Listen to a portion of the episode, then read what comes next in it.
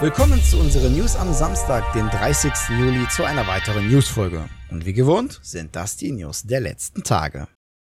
Sony hat für die PS5 ein neues Systemupdate angekündigt, das ab dieser Woche im Rahmen einer Beta getestet wird. Mit an Bord ist die 1440p Unterstützung. Ein lang ersehntes Feature vor allem für Gamer, die auf einem WQHD Monitor spielen. Jedoch muss nicht nur die Konsole dieses Feature unterstützen, sondern auch das jeweilige Spiel, das man spielen will, muss das Rendering mit 1440p unterstützen. Wenn euer Spiel sogar eine höhere native Auflösung wie zum Beispiel 4K unterstützt, jedoch euer Monitor nur bis zu 1440p könnt ihr von einer verbesserten Anti-Aliasing durch Super Sampling profitieren. Eine weitere Änderung haben wir noch bei den Spielelisten, die durch das Update Einzug halten. Diese können wir in unserer Spielbibliothek erstellen und hilft uns, unsere Games zu organisieren ähnlich wie die Ordnerstruktur bei iOS und Android Smartphones. Zudem gibt es noch weitere Features, zum Beispiel die Anfrage zur Bildschirmfreigabe, Mitteilung bezüglich eines Spielbeitritts, das Versenden von Stickern und Sprachnachrichten in der Gamebase und ein einfacherer Zugriff auf laufende Aktivitäten. Wann dieses PS5-System-Update für alle Benutzer zugänglich sein wird, wurde bisher von Sony nicht kommuniziert.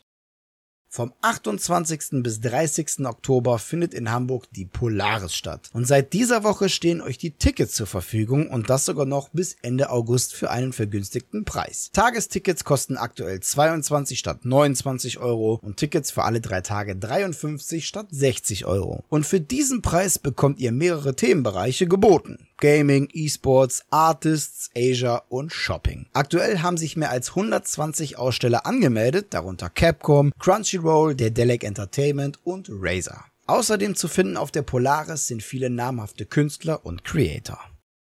Die Geschichten des Animus werden zur Realität auf den Battlegrounds. Wie Publisher Krafton ankündigt, wird Abstego Industries in die Welt von PUBG, Battlegrounds und New State Mobile Einzug halten. Dies ist möglich anhand einer Partnerschaft mit Ubisoft, die Assassin's Creed Elemente ins Spiel bringen. Neben Gegenständen soll es zusätzlich eine Reihe exklusiver Events geben, wo man Assassin's Creed Kisten Tickets verdienen kann. PUBG Battlegrounds meets Assassin's Creed startet ab dem 17. August und endet am 22. September. New State Mobile meets Assassin's Creed startet einen Tag später am 18. August und endet am 21. September.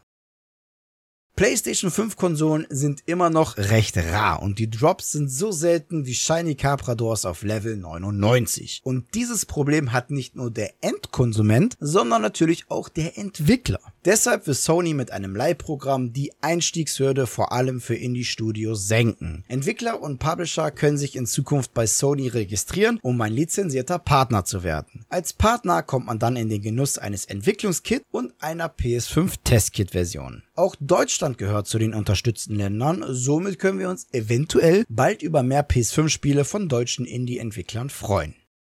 Aus dem Nichts kündigt Sony einen Controller für iPhones an, der die Steuerung von PlayStation-Spielen via PS Remote Play ermöglichen soll. Der Backbone One PlayStation Edition ist ein von Sony offiziell lizenzierter Controller, den man an einem gewöhnlichen iPhone anbringen kann, um via PS Remote Play PS4 und PS5 Spiele spielen zu können. Somit verwandelt man ein iPhone zu einer Art PlayStation Handheld-Konsole. Das Design, Material und die Farben sind angelehnt an den DualSense Controller der PlayStation 5. Das das Backbone One PlayStation Edition soll zuallererst in den USA, Kanada, Mexiko, Australien, Neuseeland, Deutschland, Frankreich, Italien, Spanien, Schweden, den Niederlanden und Großbritannien erscheinen. Der Controller ist für 100 US-Dollar auf playbackbone.com erhältlich.